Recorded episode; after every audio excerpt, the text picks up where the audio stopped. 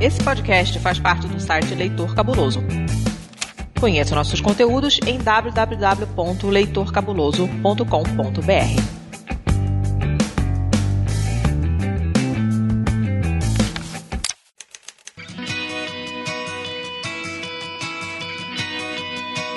Perdidos na Estante, o seu podcast de adaptações literárias do site Leitor Cabuloso.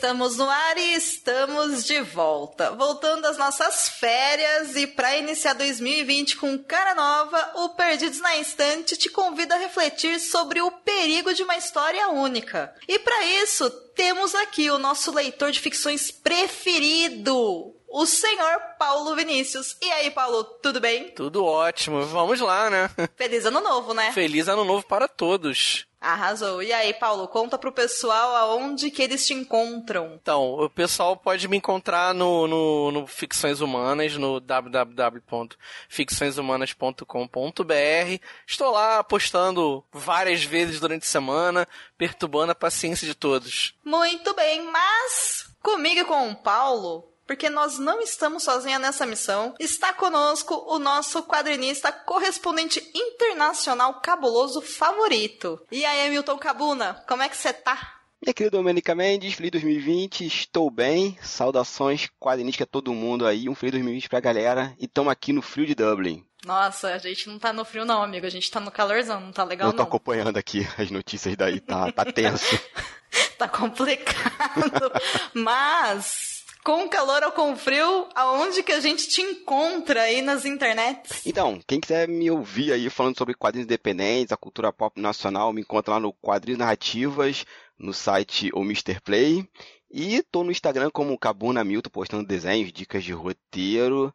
E tomei vergonha na cara e montei um blog para falar sobre quadrinhos, dar dicas de quadrinhos, principalmente com produção do- de software livre e Linux. Então é hamiltoncabuna.wordpress.com. Muito bem, e eu sou Domenica Mendes e vocês me encontram tanto lá no Instagram como no Twitter como Domenica Underline Mendes. Eu espero vocês por lá.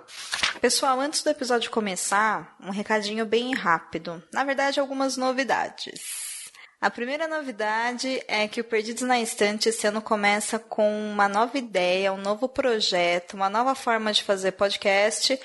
Então a má notícia é que os nossos episódios ficarão mais curtos. Então, ao invés de um episódio de uma hora e meia, duas horas a cada 15 dias, nós teremos agora episódios de no máximo 45 minutos, que é um episódio que cabe aí dentro da sua rotina, do seu tempo e tudo mais.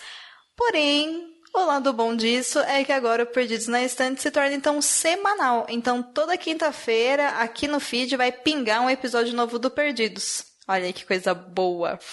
A segunda novidade é que o padrinho do Perdidos na Estante não existe mais. Então, se você gosta do Perdidos na Estante, se você já foi nossa madrinha ou nosso madrinho, por favor, agora é hora de mudar lá pro Catarse do Leitor Cabuloso. O Leitor Cabuloso foi relançado esse ano porque a gente está completando 10 anos de estrada e nós assumimos definitivamente uma postura antifascista e com o objetivo de trazer literatura de mais qualidade e também nos posicionarmos aí com pessoas que realmente gostam de livros.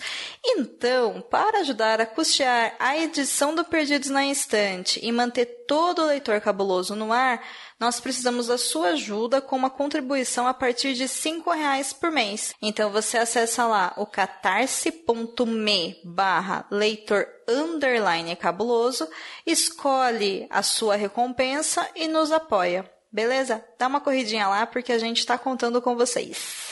E por fim, antes do episódio mesmo, você já sabe, o Perdidos faz parte do Leitor Cabuloso e nossas redes sociais são arroba Leitor Cabuloso, tanto lá no Facebook, quanto no Instagram, quanto no Twitter.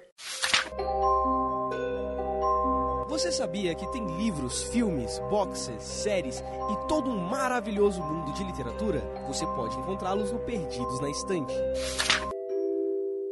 Bora falar de livro então, gente. Bora colocar nossa cabeça pra pensar, porque 2020 começou e começou sério, começou pra valer. Então, no episódio de hoje, a gente vai falar sobre o livro O Perigo de uma História Única, que foi escrito Escrito não, aí que tá a pegadinha, né? Ele foi adaptado de uma palestra proferida pela Chimamanda no ano de 2009. Então faz um bocado de tempo, mas o tema continua super importante e a gente precisa sim conversar sobre isso. O livro ele foi lançado também em 2009 pela Companhia das Letras aqui no Brasil e a tradução é da Júlia Romeu. Caso você queira conhecer primeiro a palestra antes de ler o livro, podem assistir a palestra todinha na íntegra, tanto no site do TED Talk como no YouTube, inclusive está legendado, é bem fácil de achar. E eu vou deixar o link lá no post do site Leitor Cabuloso. Então, sem muitas delongas, rapazes, aquela pergunta que não quer calar e que vai dar discussão total para esse episódio. Por que, que a história única é perigosa? Eu acho legal falar desse, desse assunto, dessa palestra dela, porque é muito interessante, porque eu trabalhei com os meus alunos essa palestra dela no final do ano. E eu fiz essa pergunta que a Dor fez para mim, para eles, né? E. Tá vendo? Aqui se faz, aqui se paga. É, entendeu? porque eu fiz essa pergunta para eles e era uma turma muito boa. Eles deram até umas respostas que eu não esperava até deles, né? Mas enfim, cara, é, é, é, é complicado a gente falar de história única e no momento em que a gente passa por um revisionismo muito pesado. As pessoas andam revendo temas assim com, com nível de facilidade rumo a um obscurantismo louco de a Terra é plana, de que, né, na verdade, o Sol é que gira, não, é, a Terra, o Sol gira ao redor da Terra. Planetas, é, ai, é tão estúpido e, que a gente não consegue nem formular, é... né, cara? Eu te entendo. Gente, vocês estão falando sério que tem gente já colocando o Sol como gira em torno da Terra? Já, a gente chegou nesse já, nível mesmo? Já. Tem. Não, tem, tem, pior. Eu escutei uma pior hoje. Eu escutei uma pior hoje. Eu escutei que, na verdade, a Terra é protegida por um domo. A NASA está tentando atirar satélites para tentar perfurar o domo que que protege a Terra. Claramente foi escrito pelo Stephen King esse tweet, né? cara. Ai. Nossa, gente, já existe um livro e uma série bem tosquinha sobre isso, chama Sob a Redoma. Mas, caramba, é, falar de história única é muito complicado porque a gente se pega a, a pequenas afirmações que a gente faz no dia a dia pequenas máximas que parece que a gente segue e que, na verdade, são meros frutos de má interpretação de informações. Como a Shimamanda vai falar em todo o livro dela. São pequenas coisinhas que a gente fala que a gente não percebe que estamos fazendo, né? É, que nem o, a, a, história da criança, que ela tinha pena, mas na verdade ela chegou lá e descobriu outra coisa. Ou então o fato da gente se referir não aos países da África, mas ao, ao continente africano como um todo. A gente a tendência a homogeneizar tudo, né? Entre outras coisas. O perigo de uma história única, acho que é isso que o Paulo falou, né? Esse, a facilidade que a gente tem de. A gente não, né? Que as pessoas têm de revisar as coisas no, no, no, no século XXI, assim. Mas acho que o perigo da história única é a gente acabar com todas as potencialidades que temos como indivíduos, assim. Nós vivemos durante desde sempre numa única história cis, branca, hétero, normativa. E nos últimos 20 anos, talvez não nos 20 anos, mas eu vou pegar essa faixa de tempo, a gente começou a ver outros tipos de história, né? A própria autora, Chimamanda, conta isso no livro e vê que só um pouquinho dessa, dessa, dessas novas histórias, como isso provocou uma celeuma muito grande na normalidade, normalidade aí com muitas aspas, na área dos quadrinhos principalmente, né? Eu me lembro que a gente teve um exemplo bem pop, a gente tem a Marvel que colocou uma menina, Riri Williams, uma menina negra no, no traje do Homem de Ferro, o Homem-Aranha Miles Morales, que é, é um, um adolescente negro e latino, e o Capitão América Sam Wilson, que inclusive virou Capitão América no, no Endgame. End, acho que foi Endgame, no Ultimato, o, não sei qual foi dos filmes, foi no, no último. E a galera ficou puta, né? Ah, que o Capitão América tem que ser assim, o Homem de Ferro tem que ser assim. E pergunta, por que não pode ser de outra forma? É, e, e, e, é meio triste, né? Assim, a gente não ver as pessoas não repararem que, gente, outras histórias devem ser contadas até para você expandir você próprio como ser humano, assim. É, e não ficar limitada a uma única história, como a própria autora fala no livro, ela pontua isso muito, muito tanto no, no livro como no TED. Eu gosto muito desse ponto que vocês trouxeram a respeito da produção de, de material, né, de quadrinhos, de cinema. A gente tem isso também na literatura, que inclusive é uma coisa que a Chimamanda fala bastante no livro dela, né, na questão da produção literária. É, tem essa questão do revisionismo que o Paulo trouxe na abertura dele, e isso me lembra também o caso da, da Pequena Sereia, né, da Ariel Negra, que aí o pessoal caiu é. com crítica e tudo mais. E por mais que a gente tente é, trazer é, simplesmente o bom senso de falar, então, filho, isso aqui é ficção, isso é ficção, não importa, né? No fundo, a gente só tá tentando mostrar pra pessoa uma outra, um outro ponto que nem é nem a questão da história única, mas que é a questão do racismo e todos os preconceitos que a gente tem. Porque o, o problema da história única, a gente acabou não falando exatamente o que, que ela é, mas eu acho que é bem claro a partir do momento que você percebe a própria intitulação História Única é que ela é extremamente preconceituosa. Então, para quem tá perdido aqui no que a gente tá falando, História Única é qualquer história que é contado pra gente que a gente não tem o conhecimento de um outro ângulo ou de uma outra fala a respeito daquele mesmo ambiente ou daquela mesma situação e a gente cria um estereótipo como se ele fosse verdade absoluta. Uhum. Então, por exemplo, todos os americanos são idiotas e capitalistas e votaram no Trump sabe? Ou todo brasileiro é vagabundo, vive na Amazônia e conversa com macaco. Sim. E gosta de carnaval e futebol. Ou todo mundo na África, que aparentemente é um país e não um continente, passa fome, sabe? Ou todo, sei lá, todo mundo que mora no Rio de Janeiro é, tem condições de ser, de se tornar bandido e tem que ser exterminado. Todo policial tem que matar. Sabe, sabe o tipo de coisa que a gente vai colocando? E é perigoso por quê? É perigoso porque, como a própria Chimamanda coloca no livro, tudo isso replicado diariamente nas nossas experiências, sejam elas macro ou micro, elas acabam, na verdade, determinando as estruturas culturais dos quais a sociedade é envolvida. E a gente responde ativamente para isso. Sim. E aí a gente cria um monte de problema social que depois a gente não consegue resolver. Então é perigoso sim. Né? É muito perigoso. Eu nem sei, Hamilton, você que foi embora do, do Brasil por um tempo, como é que tem alguma algum desses histórias únicas aí na, na em Dublin a respeito dos brasileiros ou você não ficou sabendo de nada assim? Ninguém te comentou nada assim? Tem, tem. A galera por algum motivo acha que todo brasileiro joga eh, futebol muito bem. Tem outra história muito engraçada.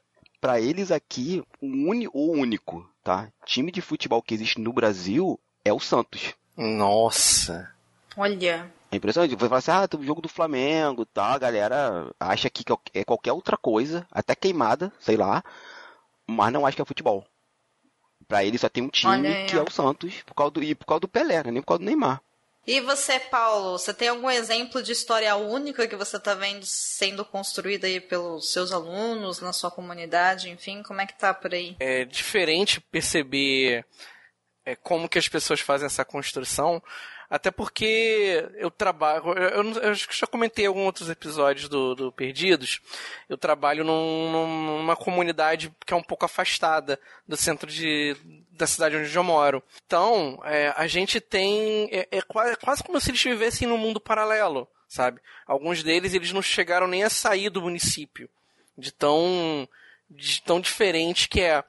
Então, para eles, por exemplo, Copacabana é uma realidade, parece que é outro país. Entendeu? O cara vai para um outro lugar. Fui levar eles a um passeio no ano passado ao CCBB, para aquela ótima exposição que está tendo lá do Egito, né? Acho que vai só até o final desse mês. E eles ficaram, sabe, parece que chegaram num outro planeta, né? Eles, alguns, alguns não, alguns até têm um pouco mais saem mais do que outros, mas na, na sua grossa maioria, muitos não saíram sequer da, do município. Então, a impressão que eles têm, parece que o que está lá, o que tá lá fora é um oceano imenso que eles não têm a, a, possibilidade de chegar. Isso acaba construindo na mente deles uma, uma visão de história única, que é o quê? Eles vão para a escola só para passar tempo. Eles não vão para aprender conhecimentos, né? Quando eles terminarem a escola, eles têm de duas uma. Ou eles vão trabalhar em construção civil, ou eles vão trabalhar para o tráfico. Qualquer coisa diferente disso é algo à parte. Então, eles montam a, a, sua, a sua pequena visão de mundo com base nisso. Se você conta alguma coisa diferente, olha, você pode ser um advogado, você pode ser um médico, você pode ser isso, você pode ser aquilo. Eles não entendem isso como, como uma realidade possível para eles. E, assim, trabalhando com história é muito, é muito interessante, porque a gente fala muito de. de, de a gente acaba passando para eles muito de história única.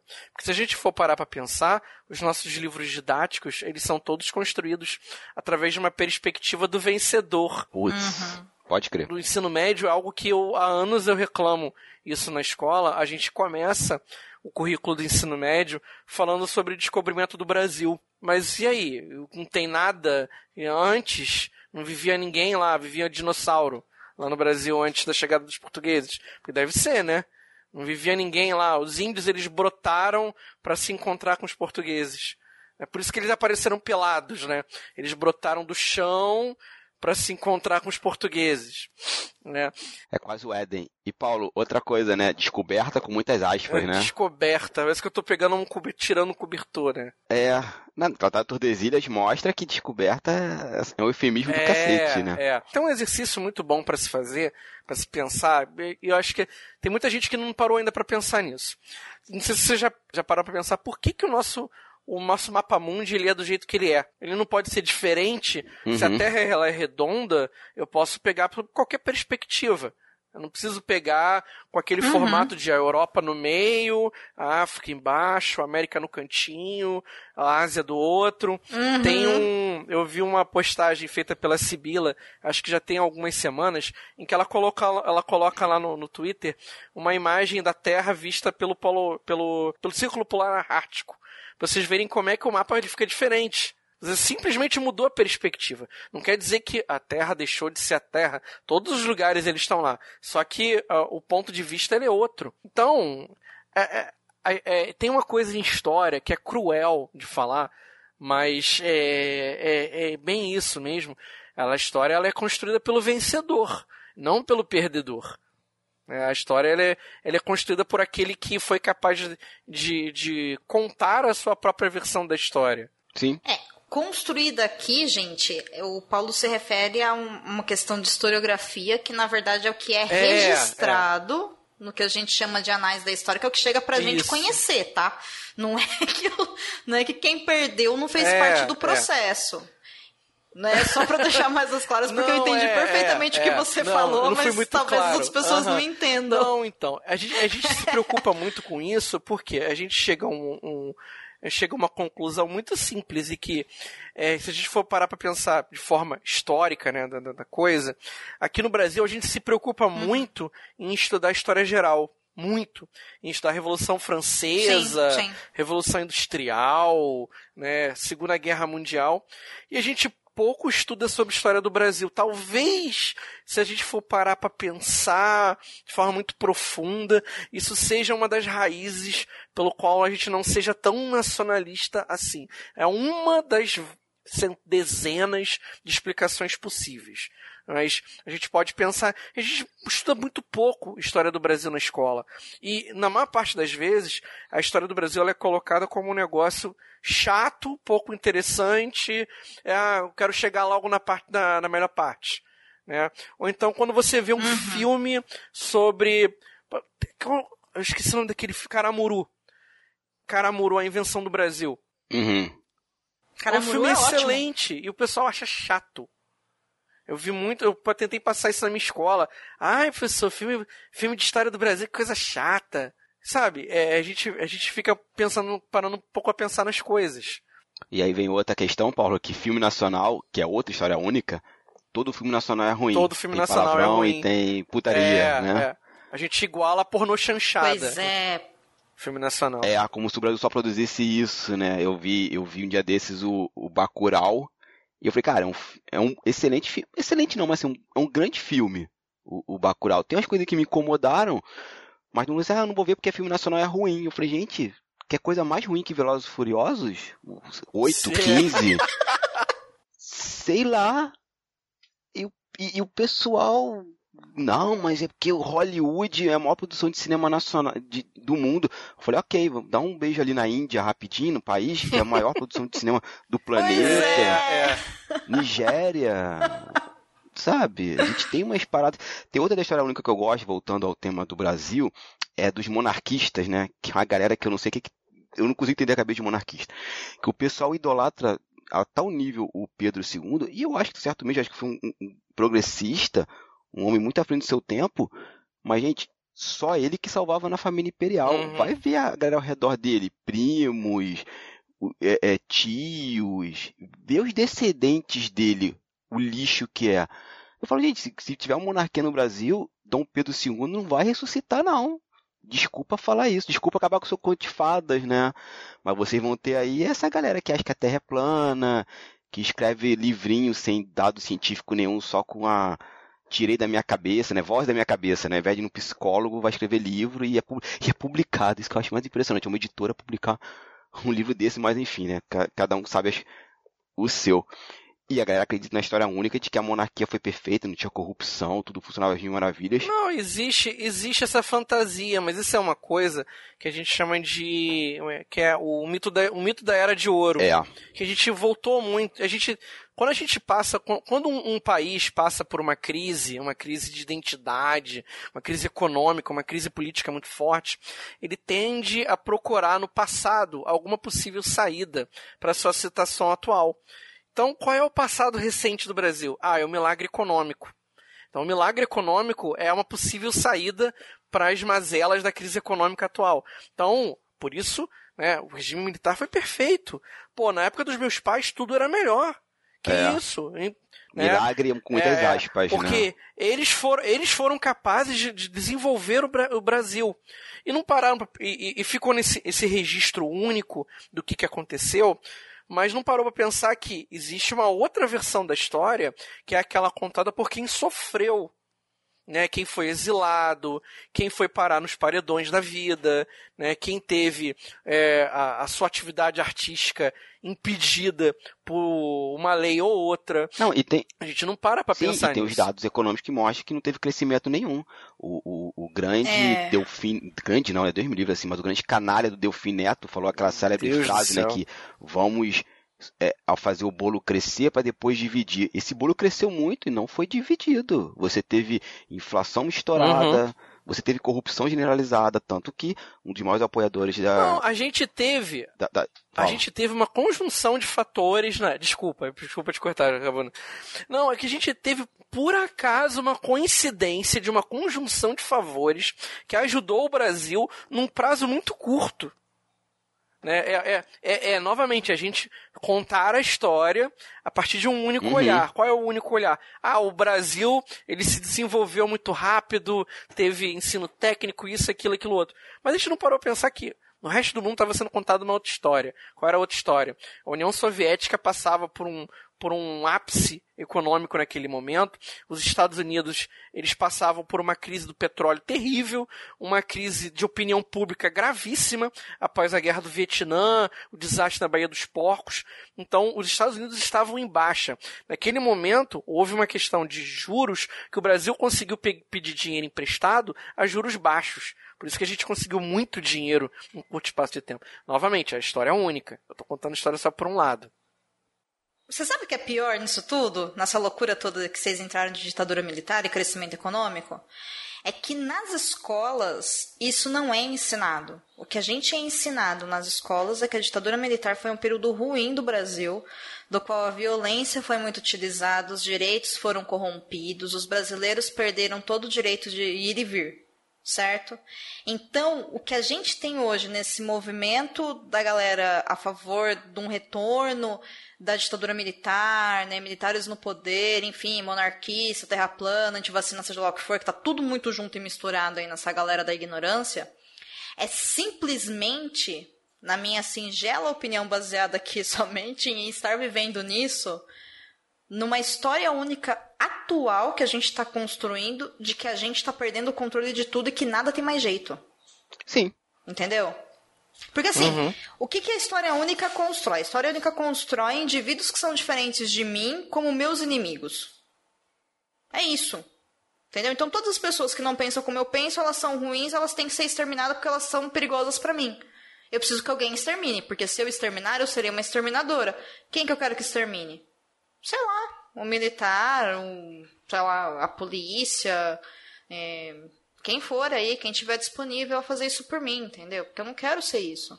Então, é, a loucura é essa. A gente constrói isso o tempo todo, mesmo indo contra tudo aquilo que a gente já aprendeu. E eu acho que um elemento muito forte da criação da história única é o excesso do medo. E a insegurança que ela é jogada todos os dias na nossa cara, que aí a gente começa a observar coisas que antes a gente não via, e tudo isso parece muito maior do que de fato Sim. é. Eu posso só pegar um gancho na tua fala, pegando um trecho do livro da Chimamanda, que ela fala muito sobre essa coisa, não do medo, mas da construção do medo na infância, né? Que ela fala claro, o seguinte: por favor. O que isso demonstra, acho, é quão impressionáveis e vulneráveis somos diante de uma história, particularmente durante a infância. Que é isso, né? Que é o momento que a gente está ali, infância, mas, é, entre aspas, né? Mas naquela fase mais vulnerável do, de aprendizado, né? Que qualquer coisa a gente projeta aquilo, guarda e fica. Sim. Sabe? E é isso que você falou, né? Sim. Esse medo de das, da falta de controle das coisas. Então, me lembra muito essa coisa da Chimamanda, quando, ela, quando você fala isso, me lembra dessa fala dela, da, da construção do, da infância. E tem uma coisa que socialmente a gente está construindo que não é uma infância, mas pode ser meio que, entre aspas, entendido como isso metaforicamente, que é o fato de que até então, como essa medida de tempo que a gente tomou aqui, né, nos últimos 20 anos, 20 anos atrás, a gente não tinha acesso a tanta informação vindo de tantas fontes diferentes como a gente tem hoje. Sim. 20 anos atrás não tinha Twitter, não tinha WhatsApp, não tinha, sei lá, jornal eletrônico, mas mas tinha internet. Uhum. Isso eu tô falando de Brasil, tá, gente? O restante do mundo eu não sei, eu não estava lá. Então, é, a gente está aprendendo a lidar agora com tudo isso e a gente está agindo como criança mesmo, porque tudo parece muito maior. Então, as coisas que eu gosto, elas parecem perfeitas, incríveis e que eu super vou conseguir. As coisas que são diferentes, as posturas, sei lá, do governo autoritário e tudo mais, elas parecem muito piores e impossíveis de serem resolvidas. Por quê? Porque se o mundo está falando, está muito acontecendo. O que é ótimo, porque a gente tem que ter acesso às informações. Mas a gente acaba também criando uma história única automaticamente de achar que tudo está perdido, que nada vai dar certo, hashtag vem meteoro, ai, não adianta votar, ai, não sei o que lá. Entendeu? Não, gente, não é assim. E aí a pergunta que eu quero fechar com vocês esse episódio é muito simples. Como que a gente quebra o ciclo da história única hoje em dia? Entendeu? Como que nós, com as ferramentas que nós temos hoje em 2020, e, enfim, nos estágios que a gente tem na vida, a gente pode começar a construir uma quebra desse ciclo da história única. Do, eu acho que é o seguinte, é, é assim, Hoje eu vi uma coisa, né? Hoje, no momento dessa gravação, daquele canal no YouTube da Rita, que é uma drag que fala sobre política. E perdão, eu esqueci o nome dela. Que é uma coisa chamada. Acho que é FOMO.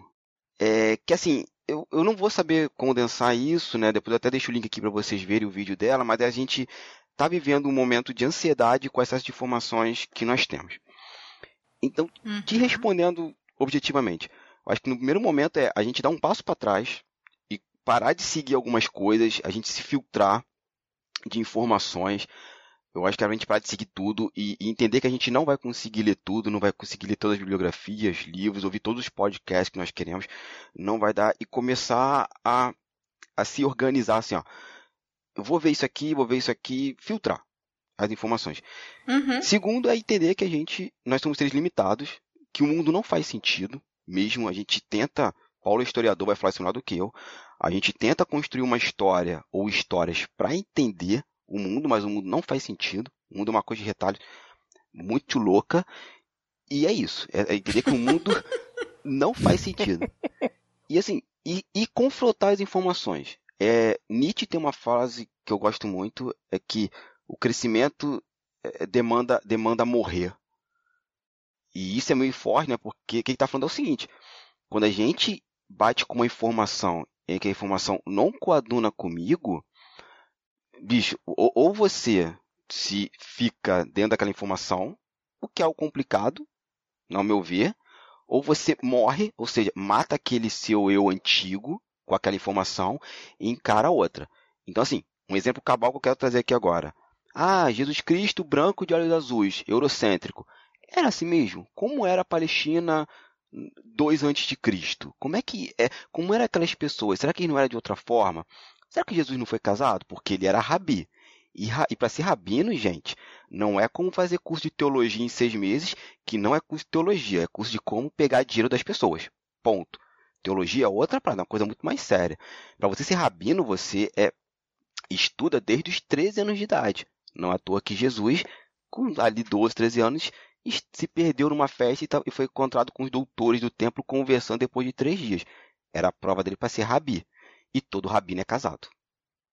Mais na época de Jesus, que você não tinha. É, a população judaica era muito pequena, você precisava crescer e multiplicar. Então é isso. É a gente, ao meu ver, é a gente limitar o nosso acesso às redes, escolher melhores conteúdos, ir atrás das fontes desses conteúdos e fazer choque entre as informações. Para você entender com, e ouvir o máximo possível de histórias. Seja elas quais forem. Ou, ou viu, sei lá, um livro sobre. A pessoa adora fantasia, Procure então fantasia escrita por mulheres, fantasia escrita por mulheres negras, fantasia escrita por autores LGBTs e por aí vai. Acho que é ampliar o nosso leque de informações. Perdão, ampliar não. É escolher melhor nossas informações, sabe? E, e, e saber que assim, vai doer, vai chocar e é seguir em frente. Crescimento e amadurecimento é isso. E você, Paulo, o que, que você diz para os nossos ouvintes? Como superar essa roda? Então, a gente pode caminhar a partir de duas, de duas falas boas. Primeiro, o mundo ele não funciona ao nosso redor. Ele não é paulocêntrico, nem domênica-cêntrica, nem cabuna-cêntrico. Né? É, o mundo ele, vai, ele tem as suas especificidades e nem tudo, nem todas as informações que existem no mundo vão nos agradar. Então a gente precisa entender que o mundo ele funciona à maneira dele, não à nossa maneira.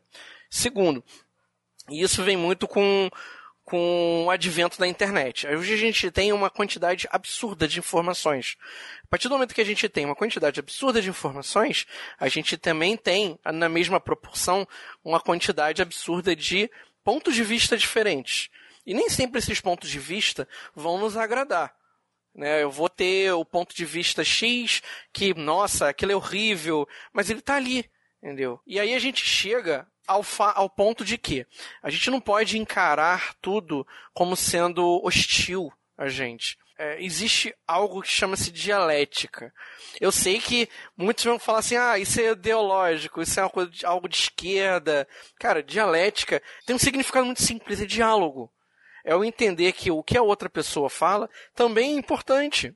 Eu não posso chegar e botar a mão na boca de outra pessoa e impedi-la de falar. É, eu preciso escutar entender que aquilo faz parte da construção que essa pessoa tem de mundo e que aquilo que ela fala, aquilo que a, as posições dela podem ou não ter sentido. Principalmente pelo fato de que não existe nada ideológico é, a, a, a ponto de que o que não existe imparcialidade. Todos nós somos parciais de alguma forma. É, se eu falo que algo é ideológico, é ideológico para quem?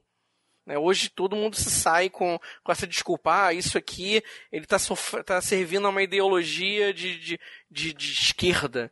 Tá, mas quem está falando não está servindo a uma ideologia de direita, não é o contrário também? Exato. É algo, é algo tão simples assim, será? Pô, porque para toda esquerda tem uma direita, né? Assim como para todo cima tem para baixo. É pontos cardeais, é algo simples, de uhum. ter geografia básica. Uhum. Né? Então a gente não consegue passar disso para poder entender que, para eu poder ultrapassar essa coisa da história única, eu preciso abrir a minha mente. E o fato de eu abrir a minha mente isso implica em eu entender que eu não, eu, não, eu não vivo dentro de um laguinho, que eu vivo num grande oceano.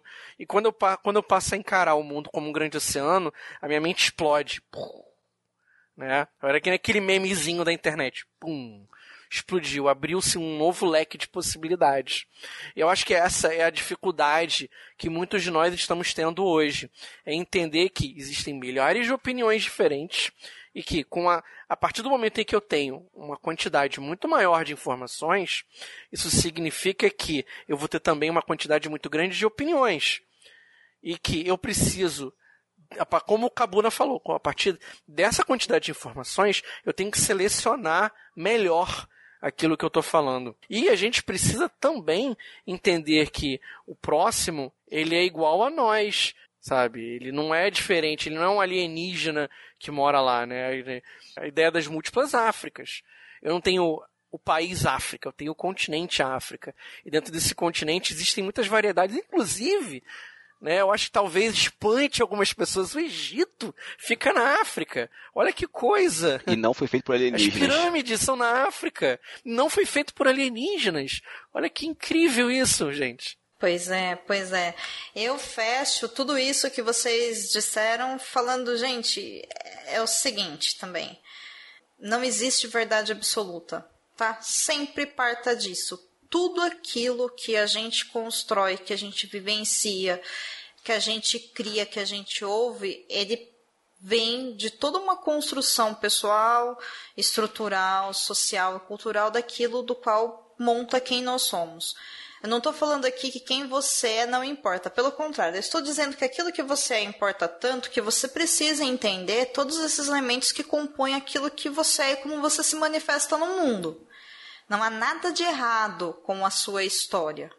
A questão é você entender quais são os elementos que compõem isso e perceber que, como qualquer ser humano, você tem as suas limitações, principalmente quando se trata de você entender quem é o outro e quem é o mundo. É para isso que a gente passa quatro, cinco anos estudando história dentro de uma universidade. Depois, quem é pesquisador continua, às vezes, a vida inteira estudando as sociedades.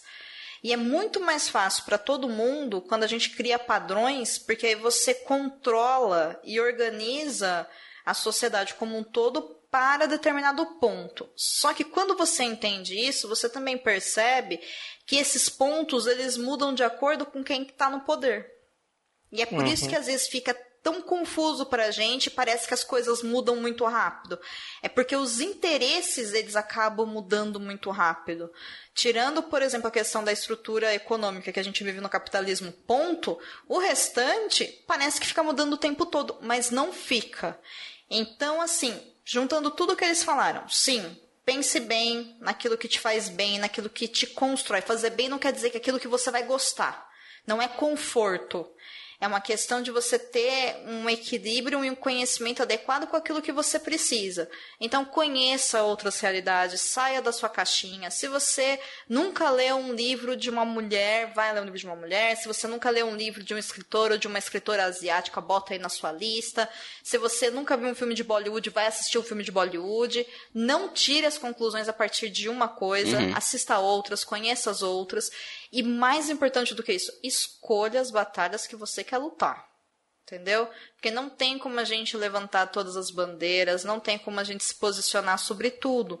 Mas é importante a gente ter um pouco de informação e ter algumas pessoas de referência para a gente poder ter acesso a algumas informações, mas entendam que todas as informações que são passadas para a gente também estão tá de acordo com aquilo que a pessoa entendeu.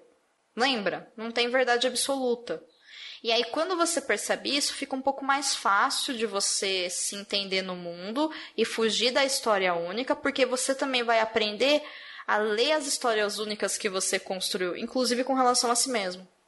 E isso é extremamente libertador, porque a gente aprende, de fato, a construir novas histórias e a dar espaço para o outro também se manifestar. Meninos, jogo rápido, nota de 1 a 5 selos cabulosos para a palestra ou o livro O Perigo de uma História Única, dita por Chimamanda. Vai, Paulo. Tem como dar, tem como não dar cinco, no, cinco, cinco selos cabulosos para ela? Eu acho que não. Tem como não dar? Eu acho que não, é impossível, né? Cinco total. Muito bem. E você, Cabuna? Vou lá do Paulo. Cinco total, nem sem sombra de dúvidas. 10, se fosse possível, 5 mais 5, né? ah, muito bem, então a gente começa o Perdidos na Instância de 2020 dando 3 vezes 5 selos cabulosos, o que vai dar um total de 20 selos cabulosos porque eu quero. Isso, Tá? concordo. Então, Porque é dois- Isso aí. E é porque é isso 2020 aí. também, tem que começar assim. É, isso aí. exatamente. Que é um plus, né? É tão bom, mas tão bom que é 5 mais, né? Não é só cinco. Isso. Então, valeu, gente. Até semana que vem. Até. Beijo, gente. E bebam água. Tá muito quente. Tchau. Até é verdade. Bora então para a sessão de comentando os comentários, mas essa semana eu tô aqui sozinha, porque excepcionalmente o Sr. Basso está sem computador.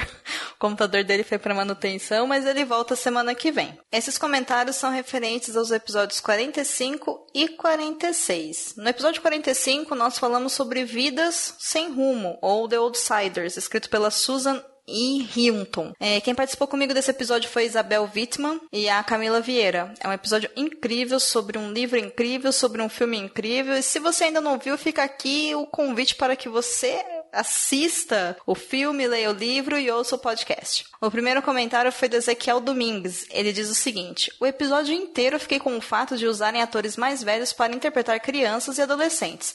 Fui abrir o link no post e a foto de capa é um bando de marmanjo que mais parece ter 30 anos. Ri alto aqui. Dúvida: o livro tem a ver com o musical Grease? Porque é o que me parece diferente de Camila Vieira. Esse é mais um livro que não li e nem vi o filme, mas vou procurar depois. Beijos e continue com um bom trabalho.